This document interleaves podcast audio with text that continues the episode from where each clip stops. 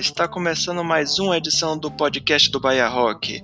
Meu nome é Ramon Prates e estamos aqui no décimo programa e onde iremos entrevistar o músico Cadinho Almeida.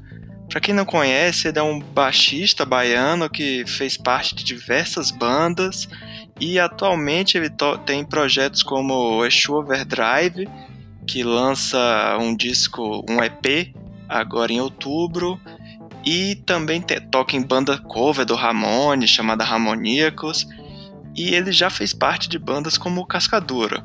Bom, nessa entrevista ele vai falar sobre tudo isso, além das, da sua própria carreira, comentar seus projetos solos, seus, o que, que ele está envolvido atualmente. Bom, sem mais delongas, vamos começar a entrevista.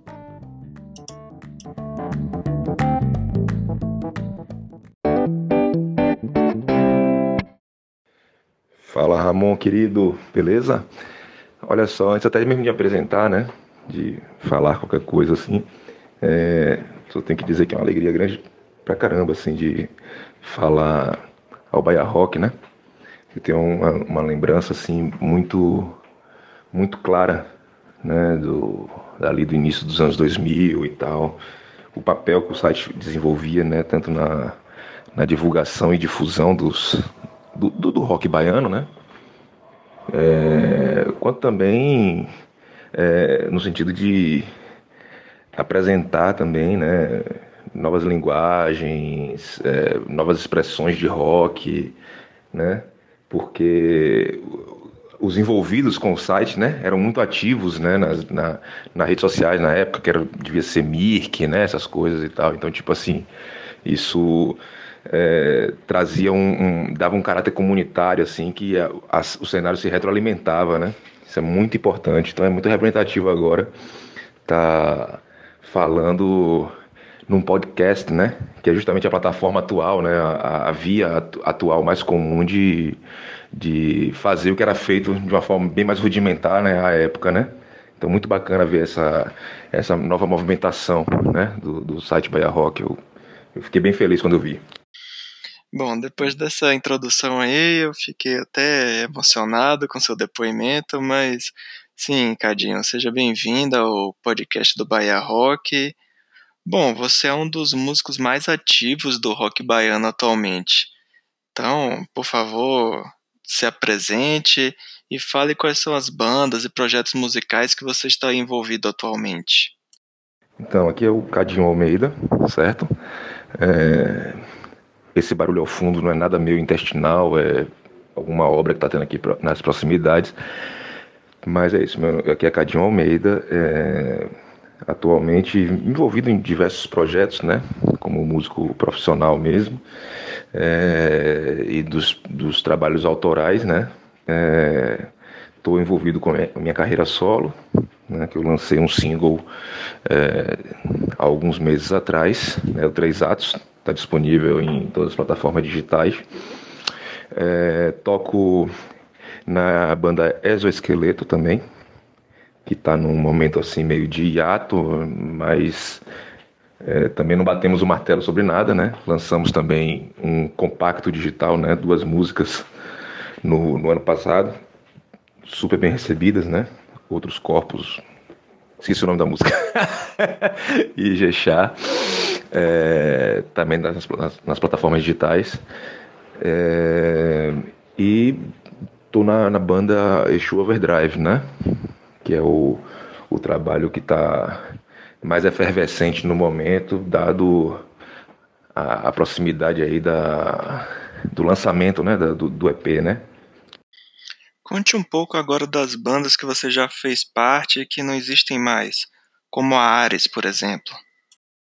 Cara, então, é, essa coisa do, da, das bandas, né, que eu, que eu fiz parte, né, e que não existem mais, né, é uma coisa é, recorrente no cenário, né, a, a, Bahia como um todo, né, é, é um terreno super fértil, né, não só de, de de rock, né? Já que estamos falando de rock, né? É, não só de rock, mas de diversas expressões culturais, né, e no recorte mais específico musicais também, né, a gente sempre é, prezou pela, por essa ebulição, né, de, de, de diversas expressões musicais e, e é natural que diante das intempéries, né, do cenário e da e da dos, dos ambientes de trabalho e tudo mais, é, muitas dessas bandas não, não resistam né, ao tempo e tal. Né, dando margem até a uma coisa que, tem, que vem acontecendo atualmente que eu posso falar mais adiante. É, então, eu fui da Ares, né, se não me engano, do final de 2003 até 2009, né, quando a banda acabou. A gente tentou alguns retornos, algumas coisas, mas não, não foi muito adiante assim, né? Gravamos 10 músicas, é, cinco delas né, se tornaram um EP, que foi lançado no período, numa tiragem muito pequena, mas muito bem aceita. Né? Tinha uma galera que gostava muito do som da gente. Né? A banda já existia desde 99, né? Aí chegou a acabar, eu, quando eles voltaram, aí o Danilo me, me chamou, né, para poder tocar com eles e tal. Foi minha primeira banda de rock profissional, né? De fato. Antes era aquela coisa meio de tentar, né, as coisas, né? Fiz parte de algumas algumas bandas e tal e mas não, não, não, não tiveram maior expressão, né? Então a Ares foi a minha primeira meu primeiro trabalho é, profissional mesmo de música, né? Que eu gravei, que tinha um ritmo de ensaio, que envolvia composição, envolvimento mesmo, né? No processo criativo, né? de concepção de arranjos e tudo mais. É, tenho um carinho muito grande por essa, por essa lembrança. Tanto que esse ano, no meu aniversário, que eu fiz dia 9 de. Eu faço, eu faço aniversário dia 2, mas eu comemorei no dia 9 de março. Eu resolvi reunir, né? Eu, Antenor, Cardoso, né, na bateria, e Danilo na guitarra, né? Eu cantei duas músicas da Ares. Foi um momento muito especial, bem emocionante das, das lembranças, né? e tal. É, tiveram outras bandas também, né? Mas eu destacaria mais a, a Ares mesmo. Teve o, o, o, o, o Retrovisor, né? Que, quer dizer, antes do Retrovisor teve o Chip Trio, que foi uma banda que, a gente, que foi meio, meio que uma volta, né? A gente montou em 2010, foi meio que uma volta. Assim, eu fiquei sem tocar um tempo e a gente voltou com um, um repertório majoritariamente é, é, é, cover, né? Depois a gente se, se encaminhou para o processo autoral, mas quando a gente estava chegando no, no ritmo de, de, criação, a banda acabou, né? Então, não, assim, foi uma banda que, que, que poderia ter ascendido, né? Que chamou a atenção de, de, de uma galera e tal. Gente fez shows bem bacanas, bem especiais mas não não foi muito adiante não. Aí nesse Inter também, com, enquanto eu estava com, com o Chip Trio, eu montei junto com o Tenor Cardoso o retrovisor, né? Que era uma outra coisa, mas é, que era um vibrafone, baixo elétrico e bateria. É, mas foi engraçado como a galera do rock meio que abraçou a gente, assim, sabe? A gente tocou no festival Big Bands e tal. Só que era um som que, tipo assim, tinha muito de rock, sobretudo porque tinha o baixo elétrico e eu tocando, que onde eu vou, onde eu vou, eu boto minha, meus elementos, né, de rock mesmo, não tem jeito. Então, é... a gente tocou no, no, Festival de Jazz do Recôncavo, né? Na mesma noite com Joshua Redman, com, com... na mesma noite que teve Le, Le, Letieres Leite, umas coisas assim, entendeu? Então, foi um, um momento muito especial para a gente. É, na mesma noite ou no mesmo evento, não, não, me lembro exatamente, mas enfim, foi um festival muito bacana e a gente tocou. E ao mesmo tempo a gente tocou também no Festival Big Bands, né? O festival aí já veterano do, do querido Big Bros, né? E tal. Então é, é muito interessante como é, a galera do rock absorveu isso. Isso traz um elemento até reflexivo, né? Merece uma reflexão na real. É, eu falo disso mais adiante. E é isso, né? É, é, essas histórias assim que são mais do início ali, né? Da, da, da coisa de novo, né? Do, do, do início e, e, reinício, né? E tal. É, eu pensei que eu não ia tocar mais, mas 2009 foi um ano sinistro, né? É até representativo que esse ano seja tão sinistro também, né? Depois de 10 anos. Bom, você fez parte da última formação da, do Cascadora. Como foi a experiência de tocar na banda e quais foram os momentos mais marcantes? Ah, cara, porra, tocar no Cascadura foi incrível, né? É, foi muito especial, assim, foi um período muito bacana. É, já era amigo de, de Tiago, né? Eu já tocava com Duchai, né, no, no Ganga, que era uma banda mais é, dançante, digamos assim, né? Meio que o pessoal colocaria na, na prateleira do world music, né? A gente tocava é, afrobeat, cumbia, essas coisas assim, salsa, jazz e, e o que ocorresse, né? Inclusive rock. É, já tocava com ele já há um tempo e tal. Já era amigo do Thiago já há um tempo também, né? É, porra, eu sempre frequentei a cena, né, como, como, como é, espectador, né, uma pessoa ali com plateia e, e, naturalmente essas conexões vão se estabelecendo, né, e naturalmente também quando eu comecei a tocar, é, assim, botar a cara na rua, digamos assim, né, tocando, é, essas conexões vão se ressignificando, né, e tal, e, essas, e acaba se tornando, por vezes, é, parcerias, né, de, de, de, trabalho, né. Então, foi meio que o, o, rumo como se deu, né. Eu fiquei bastante feliz com o convite, é, a sintonia foi imediata, assim. Isso, já, isso por si só já foi um momento muito especial. O primeiro ensaio já foi um momento muito especial. É, mas, assim, é difícil falar um momento especial, sabe? É, para mim foi muito especial ter tocado no, no Teatro Vila Velha, sabe? É um lugar comum para muita gente. Para mim, né, que nasci na Gamboa de Cima, me criei na Gamboa de Cima, é, é, conheço a história a importância, o papel daquele teatro na história da, da, da cultura né, baiana. Né? Enfim, foi um momento muito especial para mim. Foi a única vez que eu toquei lá, inclusive. Né? E tal. A minha estreia na banda foi uma coisa muito curiosa, né? Porque teve uma estreia primeiro no, no, num bar daqui de Salvador, que foi uma, um evento mais fechado, meio que pra imprensa, uma coisa assim, e a estreia valendo mesmo foi justamente na Concha Acústica, né, cara? Que é um palco que sempre eu, eu tipo, sentia uma distância muito grande, de repente estava eu ali, né? E tal. Eu respeito muito a coisa do palco, a história, do que do que ocorre, né?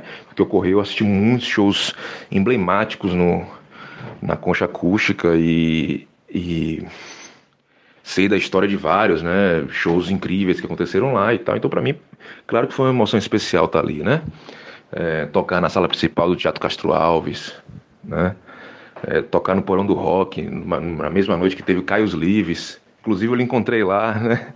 Acho que foi a última vez que a gente se viu, não sei, eu tenho impressão que foi a última vez que a gente se viu. Então, assim, é, foi muito especial também. Foram vários momentos, cara, vários momentos especiais. Muitos amigos feitos na estrada também. Muitos contatos bacanas, assim, e tal. Que é da, que é da natureza da música, nessa aproximação e tal.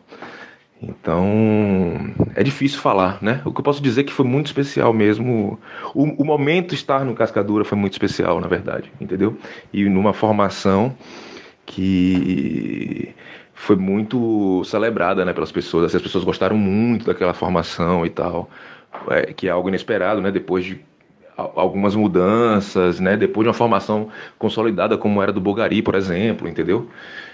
Então é, é, é, é muito gratificante, é um ponto muito alto assim que eu tenho na, na minha carreira, assim. Eu fico muito feliz mesmo, assim. Tô olhando aqui o seu currículo e ele inclui trabalhos com gente como Rebeca Mata, Camisa de Vênus, entre outros. Conte um pouco dessa experiência musical. Então, cara, é, o lance do, de trabalhar com, com, com muita gente, né? É, começou mesmo assim quando eu, eu, resolvi me profissionalizar de fato, né? Como músico, né? Então eu não. Eu, quando eu rompi com essa coisa do. do do distanciamento de parâmetros é, administrativos, essas coisas, sabe? quando eu vi que, que era necessário mesmo eu gerir minha, minha carreira de alguma forma, é, dar um, um, um, sentido a ela, né? Saber quais são os meus talentos de fato. Também eu, eu, eu me considero privilegiado assim por ter realizado tanta coisa, ter tocado com tanta gente e praticamente, praticamente todos os trabalhos são trabalhos de músicos que eu gosto, cara. Entendeu? Eu não não fui para não migrei para outros gêneros, axé, pagode, nada contra quem, quem faz isso, é, quem migra dessa forma, assim, ou então que trabalha com isso também, nada contra. Vários meus amigos e parceiros musicais é, que eu, pelos quais eu tenho muita estima transitam por esses, por esses circuitos também e tal. Mas eu, eu não tenho, além de eu não ter capacidade técnica de tocar essas músicas, assim, né? Não, não, não, minha relação com música é um pouco diferente, mas não romanceada, né? Eu fui pensando de uma forma de me profissionalizar dentro dessa gama, né? dentro dessa esfera, né? que é uma esfera ampla, né? não é tão restrita não. A gente está falando aqui de rock, que é meu fio condutor, fio condutor da minha vida, na verdade, né? meu lifestyle, é, a, o, o, estilo de música que eu mais gosto, é, é, obviamente é rock, e, e graças a ele que eu escuto tanta coisa também, né? porque o, o rock e o jazz foram os, os gêneros que ao longo da história, né, é, fundiram mais é, elementos e outros gêneros gerando subgêneros. É, então, assim, é, o mais, é um, é, um, dos gêneros mais universalizantes, né? Então, pô, cara, é uma infinidade de gente que eu já trabalhei, né, cara? Sempre é, levando essa coisa do, do rock como tônica, né? Então, toquei com, com, com Pedro Pondé, já dividi noite com Eric Asma, né? Nossa, dividir noite com o Eric Asma ficou meio estranho, né? Mas ele é meu amor, eu, eu, gosto muito dele. Mas a gente já, já tocou junto, né? Em, em, em projetos, né? E tal. É... Enfim, uma, uma, infinidade de gente, sacou? Pessoas que, que eu sempre admirei, que sempre gostei, que de repente, num dado momento, os caminhos né, é, se cruzaram e gerou música, né? Tipo, pô, saber que, porra, hoje eu tenho o privilégio de ter próximo, né, uma figura que nem Morotó, Slim, né, com seu talento e tudo mais. É... Já, enfim, já dividi palco com muita gente, cara. É até difícil falar porque eu, como músico profissional, muita coisa já. já muita, muita água já passou por essa ponte, né? E tal. Isso para falar de rock, né? Porque fora isso, é, vira e mexe, eu tô tocando também algumas coisas mais voltadas para para world music, né, para música experimental, algumas coisas de MPB mais moderna, né, e tal, como já toquei com Bárbara Eugênia, né, enfim, muita muita gente, cara, muita muita experiência, muito aprendizado. Vamos voltar agora a falar das suas bandas atuais. A Exu Overdrive vai lançar um EP agora em outubro. Fale um pouco sobre o disco e sobre a banda. Pois é, é dia 9 de outubro, né? Eu não sei quando o, o, podcast vai ao ar, mas dia 9 de outubro é o lançamento, né? Do, do, do EP do Exu Overdrive, né? Que é, é, é um EP que eu não gravei, né? É, a banda antes era um power trio, né? E o que aconteceu foi o seguinte: eu sou amigo do JP, né? Que é o, o vocalista e guitarrista da banda há muitos anos, né? Ele trabalhou com a gente na época da Ares, né? Enfim, ele tinha, ele fez parte das bandas Os Noides, é, Instância, né? É um amigo muito querido, né? E eu, quando é, eu fui gravar, eu fiz algumas gravações, né? Que seria, do que seria, do que virei, vir, vir, virá a ser o, o, o meu disco. É, que eu posso falar, eu vou falar disso mais adiante. É, ele é, é um amigo muito querido e tal. E aí, nesse processo de, de, de gravação, de, de, produção e tudo mais, ele foi me mostrando né, os materiais da, da, da, da banda Chuva Drive, né? E tal. E, tipo, pô, gostei muito da música e tudo mais. E, porra, fiquei muito feliz, né? Porque ele tava um tempo sem tocar, sem fazer rock, né? E tal, só compondo e tal, mas sem tá com a banda, né? E tal. E de repente ele tava ali com a banda massa, tudo acontecendo, tudo fluindo com bons músicos e tudo mais. E aí depois que as gravações finalizaram, eles tiveram a, a ideia de, de Mal, né, que é o, o, que era o que gravou os baixos e gravou muitas das, das guitarras também no disco, e para guitarra, né? E aí me chamaram para fazer fazer o baixo, né? Então eu entrei na banda, tô super feliz assim, tô amarradão. É, é um som que tem uma assinatura, tem suas peculiaridades, embora seja rock direto, não tem invenção da roda, sabe? É, é rock, né? Mas tem uma assinatura, tem uma, uma coisa personal mesmo, que é muito bacana, assim, que é o que me interessa, na verdade, que é meio que, o que me move, né? né nessa, é, nesse ramo, né? nessa carreira e tal. E realmente estou é, bem feliz mesmo, assim. Um encontro, assim, de, de, de amigos, né? A gente está se divertindo muito. E é massa, um som que tem uma riqueza de referências grande, né? E tal, tem peso, mas ao mesmo tempo é muito canção. É, tem uma, uma, uma riqueza de linguagens, né? Que passam de, de blues, classic rock, né? Power blues, essas coisas todas e tal. Então tá bem, tá bem legal assim. Tá um som bem, bem genuíno assim. Eu gosto muito dessa verdade e dessa autenticidade, né? Isso me atrai muito em qualquer projeto. Além de todas essas bandas que projetos musicais que você fez parte ou faz parte, também existe um trabalho solo. Fale um pouco sobre ele e se veremos apresentações ao vivo e coisas do tipo. Então, cara, sobre o projeto solo, é... o lance da, da, do projeto solo é, é interessante, né? Eu sempre fiz backing vocals nas bandas que eu fiz parte, desde a época da Ares, né? E isso aí, porra, beleza, sou afinado, não sei o que, mas eu nunca botei muita fé, cara. Eu não achava assim que, porra, eu assumi mesmo a voz e tal, aqui, pá, valendo. Embora minhas primeiras bandas, né, na época que eu tocava guitarra, aí eu montava as bandas para poder ficar cantando, né, meus hardcore, minhas coisas e tal. É, mas assim, eu não botava fé, né, que eu seria capaz de cantar canção e tudo mais, também porque, porra, a própria experiência, né, me fez ter referências magníficas de cantores por perto, né? Então, é, realmente é complicado, pô. Levei um tempão tocando com, com tendo Fábio Cascadura, né? Ali do lado cantando. é, em outros em outras expressões, em outras esferas, pô, toquei com o Pedro de Rosa Moraes, que tem uma voz privilegiadíssima, né? Então, assim, sempre toquei com, com, com do Chai, que canta muito também, canta divinamente. O cara multi-instrumentista, canta muito, compõe muito, enfim. Então você acaba tendo um parâmetro meio. Né? Isso só citei esses daí e tal, mas você acaba tendo um parâmetro assim, muito alto, isso dá um medo também, né, cara? Mas assim, eu percebi que eu tinha uns assuntos, né? Eu tinha algumas coisas para poder pôr para fora e, e me expressar, né? Enfim, da, da minha maneira, né? Sem ser cider, né? No caso de ser eu mesmo, né? Minha, meu lance, assim, né? E comecei a me movimentar nesse sentido, né? Nos, aproximadamente ao longo dos últimos dois anos, né?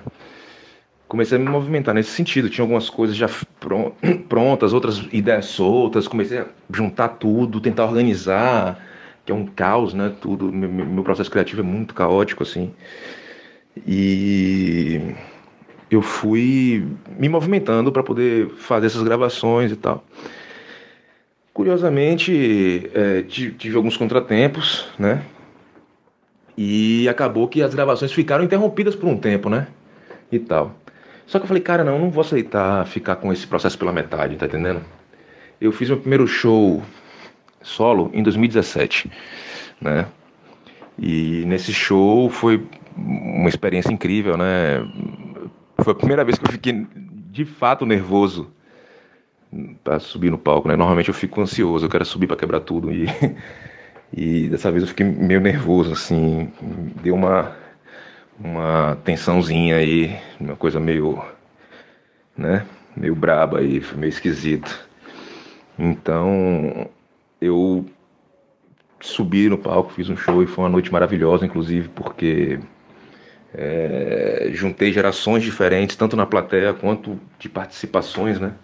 No show, por exemplo, numa noite, numa mesma noite teve é, Pedro Pondé, Gustavo Millen e, e Carl Franz Hummel, né, os eternos Camisa de Vênus, né, exoesqueleto do Chai, sabe? Eu fui fazer, eu fiz um mix de, de coisa que foi muito representativo por conta da minha própria história, né? Minha própria historicidade, na verdade, dentro do, do cenário, né?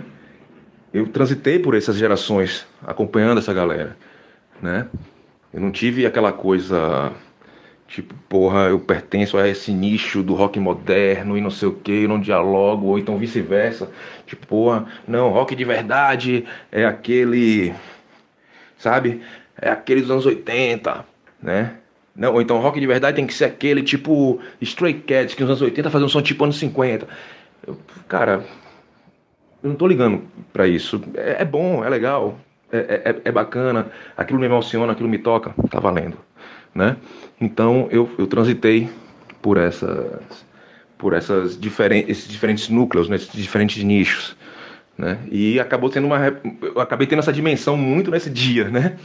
Que, que foi uma terça-feira no Rio Vermelho e encheu, né, cara? Foi muito doido assim. É, nessa ocasião eu estava acompanhado por Enio Nogueira na guitarra e Antenor Cardoso na bateria. É, então, eu não queria deixar esse processo pela metade, né? Aí eu falei, cara, deixa eu ver aqui o que é que tá mais pronto do material aqui. Aí eu fui procurar algumas músicas e tal. Dentre as músicas que poderiam ser trabalhadas, né? É, tinha três atos, que era uma, uma música que o André Dias, né, da Esqueleto, que agora tá gravando um disco solo maravilhoso, eu tô, eu tô até participando como, como músico, né, como baixista no, no disco. É, o André Dias tinha me enviado alguns meses e é, alguns meses antes de gravar, né? E tal, tanto que eu gravei com a voz guia sem a, sem a letra definida ainda. E eu, porra, me encantei com a música, achei incrível e tudo mais. Mas jamais seria meu primeiro lançamento, jamais seria isso, apesar da música ser linda, porque eu sentia que não dava o recado exatamente, né? Só que aí, por outro lado, ela acabou se tomando, tomando um outro sentido. Né? Ela meio que ficou ali, meio que forçando a barra para ser ela, sabe?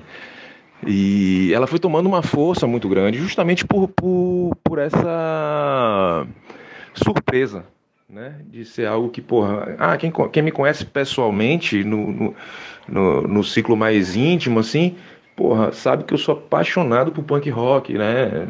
Pós-punk também, tudo que rodeia, né? Tanto o protopunk quanto o punk quanto o pós-punk me interessam muito, né? até o movimento New Romantics e tal. Então, quem me conhece poderia esperar isso. Quem não me conhece tão bem, né? É, poderia esperar algo tipo Cascadura ou Rebeca Mata, associar a algum desses trabalhos, sobretudo de rock, né? Que eu, que eu fiz parte. E aí eu lancei uma faixa que está disponível em todas as plataformas digitais, vale salientar que é totalmente a parte de, de qualquer, qualquer, uma dessas coisas, ao mesmo tempo que tem, por, por eu estar tocando e, e ter feito a direção e tudo mais, tem um pouco um quê desses elementos, né? Todos, de, de, dessa, dessa história, né? E tal. Então, pô, fico, fiquei feliz pra caramba, assim, com o resultado, né? Contei com o privilégio de ter o cello de Maria Noel Abela, né? Uma amiga queridíssima do Uruguai, que mandou uma pista de cello incrível, que deu um fio condutor que eu precisava, né? Eu pedi a ela o cello, sabia que precisava de um cello, eu sabia da importância do cello ali no arranjo, né? Conversei com ela sobre isso, e o que ela me trouxe foi muito além do que eu tinha imaginado, então acabou dando um, um sentido ainda mais especial para a música, né? E fiquei super feliz com, com, com a receptividade da galera, assim alguns olhares de surpresa, outros curtindo muito mesmo, né? Enfim, é muito bacana. Eu fiz só um show esse ano, né? É, ano, passado, é, ano passado eu não toquei, em 2017 eu fiz bastante show solo, né? É, ano passado foi um, um, ano muito corrido, né? De trampo. Esse ano eu fiz um show Provavelmente só vou tocar no ano que vem. Por quê? Porque além de estar envolvido em muitos trabalhos agora no momento, né, eu estou no processo de pré-produção do disco mesmo. Estou dando continuidade àquele trabalho agora, mas com, com deadline, com tudo estruturadinho, para no ano que vem eu lançar esse disco. Entendeu? Então eu estou adiantando bastante isso para poder lançar, né? talvez eu lance um single nesse Inter e aí entre, né, uma coisa e outra. E aí eu faço, eu vou organizar um, uma parada de bacana aí de, de lançamento e tal, porque eu tô sentindo falta de botar esse trampo na rua, né? Minha carreira solo mesmo assim na rua. Além de todas essas bandas, você ainda tem uma banda cover do Ramone chamada Harmoníacos. Conte um pouco sobre ela, como ela surgiu, etc. Cara, então, é, a banda Harmoníacos já existia, né? Existia há um, um, tempo já, na verdade. Né? E tal, é, já teve inúmeras formações. E no ano passado, é, eu, me chamaram, né, para poder fazer um show com a banda, porque o baixista na época, inclusive foi esse baixista, né, Marcinho, que falou comigo, é, cara, vai ter um show e tal, pá, eu não vou poder fazer, eu não vou poder ficar com essa banda porque eu tô assim, tô assim. Enfim, acabei entrando na banda. E eu sou um ramoníaco, né, cara? Eu sempre fui um fã, inveterado de Ramones, né? E é uma banda de, de fãs, né? De fãs do Ramones. Então é muito legal porque todo mundo fala a mesma, a mesma linguagem, né? É, fora o, o Ramoníacos, eu toco também numa banda chamada For Thrill, que é uma banda bem bacana também. A gente faz um, o show completo, a gente faz um passeio é, por todas as eras do rock, né? E é, a gente pega desde o rock mais seminal ali, né, dos anos 50, enfim, passa por toda aquela, aquela escola 60, né, Little Richard, vai seguindo, né, a gente toca, passa por, por hard rock, né, e tal, mas rola muito também uma parada que é legal, que é o on demand, né, que a galera pede coisas assim pra gente tocar, às vezes contrata a gente pra poder fazer show em, em casamento, em evento e tal, então, tipo assim, a gente já tocou em casamento e aniversários e tudo mais, tipo, desde é, Alice Cooper, a Manowar, teve um casal que entrou ao som de Manowar, foi uma coisa incrível, engraçada pra caramba, e muito bonita ao mesmo tempo, né, porque tinha aquela verdade deles ali, é, Iron Maiden, né, Metallica, a gente, já, a gente faz muito esse tipo de, de coisa, embora os, os demais integrantes sejam fãs mesmo incondicionais de, de hard rock, né, que é um gênero que eu não sou muito chegado,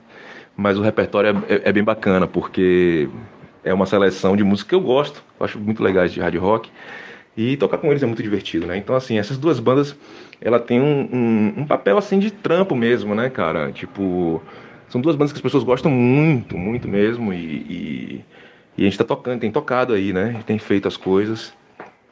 É, inclusive, dia 18 de outubro vai ter show do Ramoníacos, né, lá no, no Lebowski, no Rio Vermelho, né?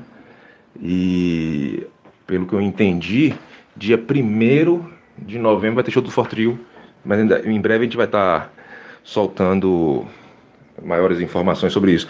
Mas é isso, assim, fora isso eu toco eventualmente com outras bandas, né? Eu já, outro dia eu toquei com me foi solicitado um tributo a David Bowie, né? Como sou obcecado por David Bowie aí eu fiz o, o trampo, né? Eu fiz a direção musical, além de tocar baixo. Então, assim, é, essas bandas cover, essa coisa toda, tem um papel ali, né? Tem um papel nessa nesse cenário todo, né? Do cenário rock de qualquer lugar do mundo, na verdade, né? Esse esse debate sobre sobre ah, banda cover, não sei o que, eu acho uma tremenda babaquice, sabe? Acho uma tremenda perda de tempo, porque é, normalmente vem de gente que pô, fala, não, porque essas bandas cover estão roubando o nosso espaço. Você fica, cara, não, é um trabalho como qualquer outro, irmão. Né? Então muitas vezes das, muitas das pessoas que se queixam disso, que falam disso, normalmente não são profissionais o suficiente na, na no que se propõe a fazer em música, né? o que tem sido muito comum, né? E no rock também tem muito isso. Infelizmente, né? Eu fico muito triste com isso. É... Ou então tem gente que não gosta também, não gosta e ponto, né? Não, não gosta, mas aí, pô, aí é massa. Ninguém é obrigado a gostar de tudo, né? E tal, então tá de boa. mas quem faz muito discurso inflamado e tal, cara, as pessoas precisam trabalhar, velho. Entendeu? E, porra, a gente, por vezes eu lamento, porra. Tinha, tinha uma, é, tem uma casa em Salvador mesmo que durante séculos, né, abriu apenas e exclusivamente para tocar banda cover, né? E atualmente está rolando um movimento dessa própria casa de ir abrindo, né, aos poucos para as bandas autorais, né, realizando eventos inclusive em dias fortes da semana, né? Agora mesmo recentemente teve um, uma noite de metal com bandas autorais é, num sábado, então, porra, né? Há um esforço nisso, nessas coisas também não são da noite pro dia, que também tem que entender o outro lado, né? Por mais que muitas vezes esse outro lado também, que é o lado do empresário da casa, não sei que ela não entende o lado do músico, né? Mas o, muitas vezes o músico também não entende o próprio lado. é, uma, é, é, é, uma, é uma cadeia que está corrompida, né? É uma cadeia que, que, tá, que virou uma conta que não fecha mesmo, né? E tal. Eu me esforço muito para demonstrar é, o meu o meu olhar e a minha postura diante disso. Às vezes sou um pouco duro, sou um pouco rígido, mas é porque tem que ser, cara. Entendeu? Porque assim como a gente depende das casas para trabalhar, as casas dependem da gente, né? Para poder entreter seu público, para poder levar público, né? Para o público consumir na casa, entendeu? E se, se você for parar para ver o, os parâmetros, né? A maneira que se trabalha em eventos independentes, cara, né? Tem casa, várias casas que mordem ainda a, a, a porcentagem de bilheteria, quer dizer, ganha com bar, às vezes vende comida, faz um monte de coisa, vende produto, produto agregado e ainda quer morder a bilheteria, entendeu? Então, tipo assim, você fica de mãos atadas, né? Nenhuma, quase nenhuma casa, isso aí já, já se amplia mais, já está além do, do cover, né? Já tá, já estamos falando de mercado, porque é um debate que, que, que rola muito, né? Então, assim, pô, cara, eu, eu, eu tenho, eu assumo esse papel, né? Por mim e pelos meus e pelas pessoas que estão envolvidas comigo, de ser o cara que, porra, fica em cima para poder falar, cara, tu, falou comigo que ia me pagar aqui tal dia, tu vai me pagar tal dia. Entendeu? Então a gente tem que ter essa noção, a gente tem que ter essa leitura, entendeu? A gente, não, a gente tem que dizer não para essa cultura, né? A gente tem que dizer não para isso. É uma cultura de desrespeito com, com o profissional da música, entendeu? E o profissional da música, né? Seja profissional ou não, mas ele tem que ser profissional enquanto músico, certo? Se ele não, se ele não é profissional como músico, né? Ou seja, se não é músico profissional, mas enquanto músico, então, ele tem que ser, né? Tem que ter essa noção disso, entendeu? É isso. É, é... Isso aí dá pano pra manga, né? Mas eu estou muito convicto disso e, e faço tudo que posso para poder romper com essa, com essa cultura absurda e desrespeitosa. Como você enxerga o rock baiano hoje, sejam em bandas, covers ou ou autorais e lugares para tocar em comparação com quando você começou a tocar? Então, dando sequência, né? Ao que já comecei na, na outra questão, né? É, cara, sempre existiu, sempre houve queixa de falta de, de lugar para tocar, de poucos lugares, de, né? O cenário tá assim, o cenário tá assado, não sei o quê. Cara, é, hoje em dia o que eu sinto, primeira coisa assim, o que é um cenário, né? O que é um cenário? Né? Muita gente fala que um cenário é não, a cena baiana está assim, a cena rock baiana está assim. Cara, será que a gente tem uma cena mesmo? Vamos refletir sobre isso, né? Primeira coisa, assim, o que é cena, o que é cenário? Cena não é só banda pra caramba. Pô, se fosse por isso, meu amigo, a Bahia seria um dos, um dos maiores cenários do, do é, é, da América do Sul, tá entendendo?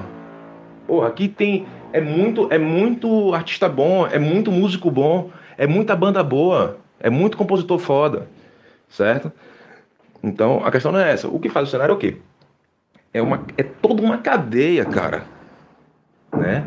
Uma cadeia de pessoas, grupos, ações e espaços né? E tal. O que eu vejo, o que eu vejo é, é uma movimentação muito grande dos mesmos caras de sempre, né? De Big, de Wilson, de Tony, se movimentando para poder consolidar isso, unificar isso, transformar de fato numa cena, entendeu? Eu não sinto essa cena, sinceramente. Eu vivi o, o início dos anos 2000, certo? Muito, né? Final dos anos 90 para início de 2000, né?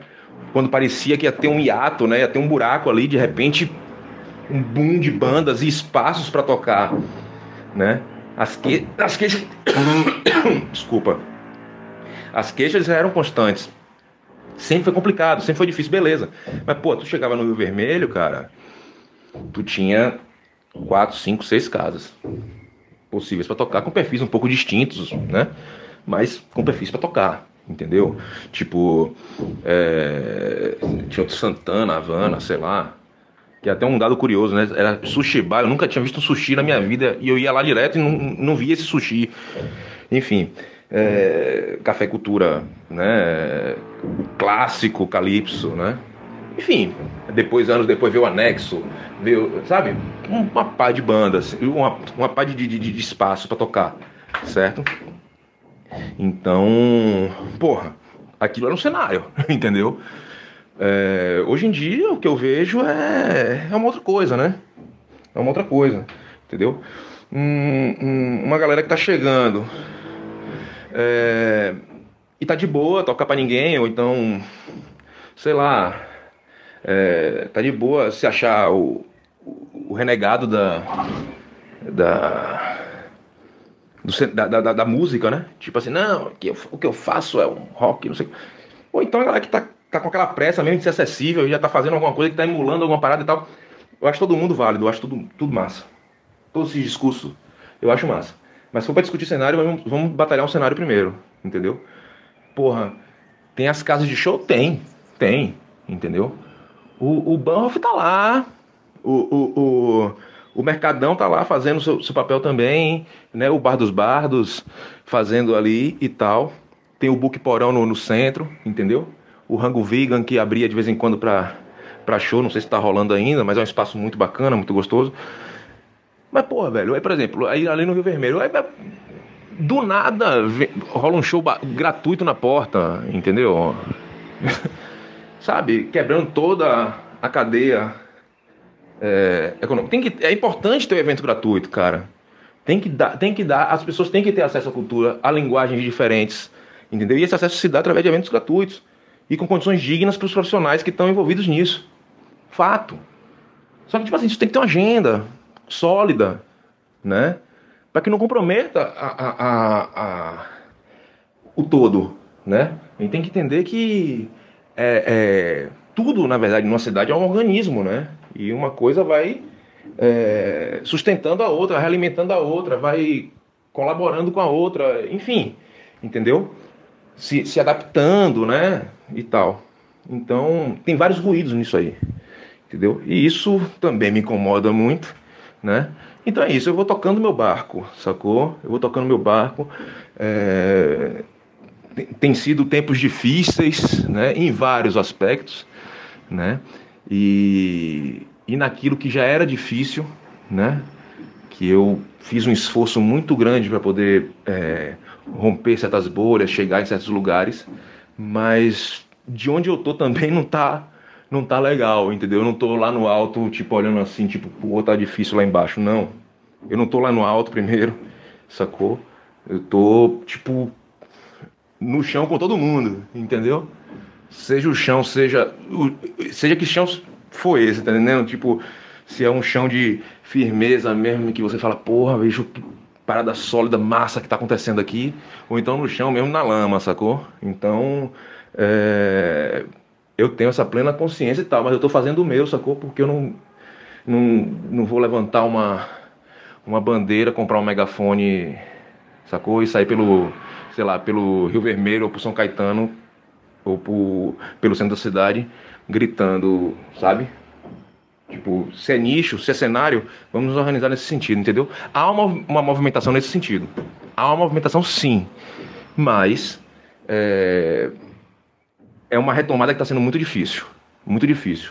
Porque o que aconteceu no, no, início dos anos 2000, final dos anos 90, início de 2000, é, foi algo que. Isso sem contar o início dos anos 90, os anos 80, né? Com, com aquela coisa do do circo Toque de Segredos, do circo Relâmpago, né? Toda aquela, aquela efervescência daquele momento ali, né? E tal, com as bandas dos anos 80 e tudo mais. Nos anos 90 que teve aquela coisa do, do, do Úteros em Fúria, do próprio Dr. Cascadura, do Dead Billies e tudo mais, aqui, a posteriori, né, em coma, né, toda essa linha do tempo, né, é, se a gente for observar, teve seus declínios e ascensões, né, a gente precisa saber que momento é esse agora, é isso que a gente precisa saber, que momento é esse agora, entendeu? De, de tudo, né, de tudo, mas de rock, né, e também o que esse cenário rock pode agregar também, né, então assim é muita, é, tem muita coisa para ser refletida, muita coisa para ser feita, né? E muita gente está perdendo o bonde do básico, entendeu? Mas quem está se movimentando, está se movimentando. e está movimentando um todo também ali, entendeu? Então é isso, a gente tem que ficar com olhos, ouvidos atentos. Bom, muito obrigado pela participação aqui no podcast do Bahia Rock. Aproveite agora para deixar uma mensagem final para os ouvintes do podcast. Então, cara, é, pô, é uma alegria tremenda é, ter participado aqui do, do podcast, né, do, do, do Bahia Rock, certo? É, como eu falei no início, eu não sei se a primeira parte do que eu falei vai ao ar, mas realmente é uma alegria muito grande ver a retomada do, do, do site Bahia Rock. É um veículo muito importante, né, que fez muito, né, pelo, pelo, pelo rock baiano, na difusão do, dos nomes das bandas, né? num parâmetro também de, de comunidade, né? de agregar pessoas interessadas naquela pauta né? do rock. Então, realmente é, é, é muito bacana ver essa retomada e me sinto lisonjeado de, de ser convidado por vocês, tá? Para poder falar um pouquinho da, da, da, minha história, da minha carreira, de tudo mais, né? Então, é mandar um abraço para todo mundo que se interessou em ouvir, né, o podcast. Mandar um abraço para a galera do, do site Bahia Rock. E solicitar a todos que fiquem atentos às, movimentações aí, porque além das bandas que, que, que eu faço parte, né, é, tem a coisa da minha carreira solo também que eu estou trabalhando bastante. Então me acompanhem, né? Eu sempre estou atualizando minhas notícias no, no meu Instagram, né? Que é, é Cadinho Almeida, tudo junto mesmo, certo? É, ou então Cadinho Almeida na, na, no Facebook, certo? Não tenho Twitter, porque eu falo muito e tem limite de, de caracteres. Então, Instagram, arroba Cadinho Almeida, ou então Cadinho Almeida no Facebook. Abraço, beijos a todos.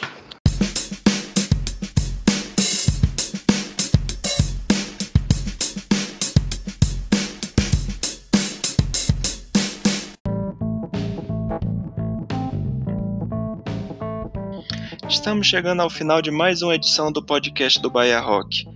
Agradecer mais uma vez a Cadinho Almeida por ter cedido seu tempo para responder as perguntas. E é bom ver quando o entrevistado se empolga, então vocês devem ter reparado que o programa foi um pouquinho mais longo que normalmente é, mas assim que é bom, uma pessoa que tem uma carreira e tantos projetos musicais como ele merece todo o espaço para falar sobre tudo isso. Bom, e quem quiser ouvir ah, os, os projetos dele, os links estão na descrição do, do post. E é isso. Não esqueçam de continuar acessando baiarock.com.br, é, cadastre sua banda, cadastre seu show. Qualquer dúvida é só entrar em contato com a gente nas redes sociais. No Twitter é o Bahia Rock e no Instagram e no Facebook é o site Bahia Rock, ou qualquer coisa também podem mandar um e-mail para bahiarock.com.br. É isso, galera. Até mais.